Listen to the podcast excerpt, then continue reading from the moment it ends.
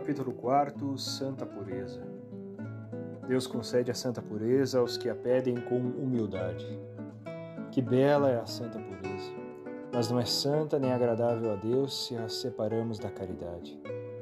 A caridade é a semente que crescerá e dará frutos saborosíssimos com a rega que é a pureza. Sem caridade, a pureza é infecunda e as suas águas estéreis convertem as almas no lamaçal, no charco imundo, onde saem baforadas de soberba. Pureza? Perguntam e sorriem. São os mesmos que vão para o matrimônio com o corpo murcho e a alma desiludida. Prometo-vos um livro, se Deus me ajudar, que poderá ter este título: Celibato, Matrimônio e Pureza. É necessária uma cruzada de virilidade e de pureza que enfrente e anule o trabalho selvagem daqueles que pensam que o homem é uma besta. E essa cruzada é obra vossa. Muitos vivem como anjos no meio do mundo. Tu, por que não? Quando te decidires com firmeza a ter vida limpa, a castidade não será para ti um fardo, será a coroa triunfal. Escreveste-me, médico apóstolo. Todos sabemos por experiência que podemos ser castos, vivendo vigilantes, frequentando os sacramentos e apegando as primeiras, apagando as primeiras chispas da paixão, sem deixar que ganhe corpo a fogueira.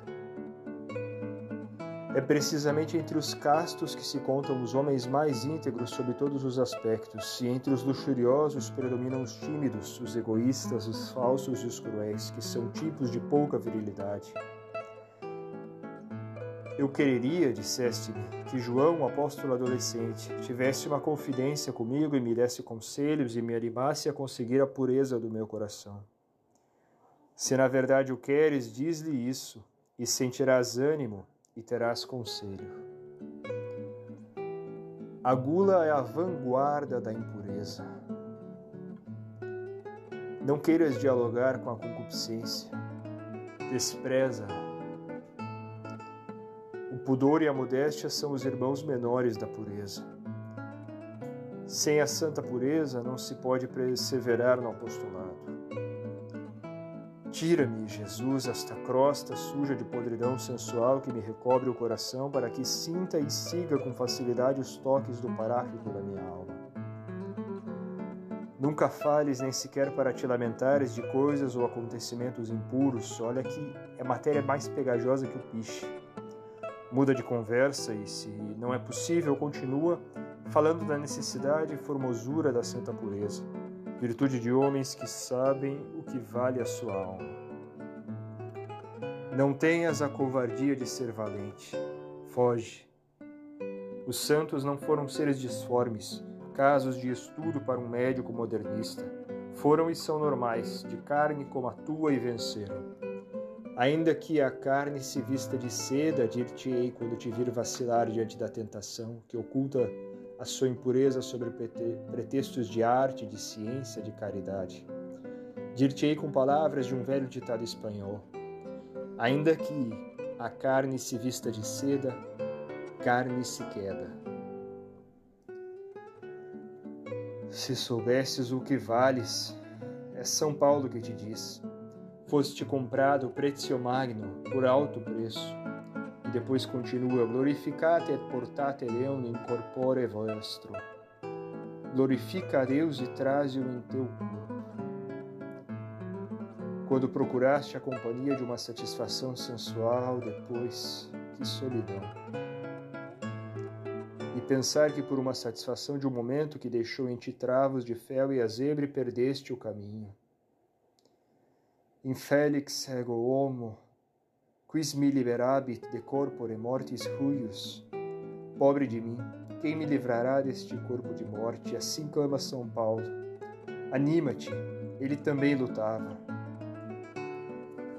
A hora da tentação pensa no amor que te espera no céu, fomenta a virtude da esperança que não é falta de generosidade. Não te preocupes, aconteça o que acontecer, desde que não consintas porque só a vontade pode abrir a porta do coração e introduzir nele essas coisas execráveis. Na tua alma parece que ouves materialmente esse preconceito religioso e depois a defesa eloquente de todas as misérias da vossa pobre carne decaída, os seus direitos. Quando isto te acontecer, diz ao inimigo que há lei natural e lei de Deus e Deus, e também inferno. Domine, Senhor, se vis potes me mundare, se quiseres podes curar-me que bela oração para que a digas muitas vezes com a fé do pobre leproso.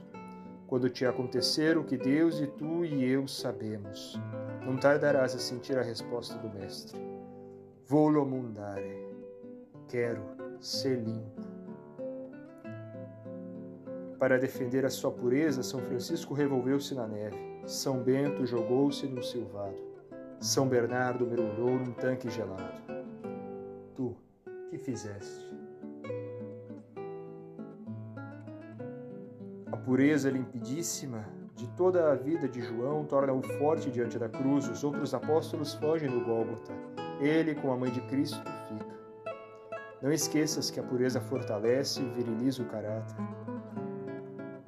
Frente de Madrid, uma vintena de oficiais em nobre e alegre camaradagem. Ouve-se uma canção e depois outra e mais outra. Aquele jovem tenente de bigode escuro só ouviu a primeira. Corações partidos, eu não os quero, e se lhe dou o meu, dou-o inteiro.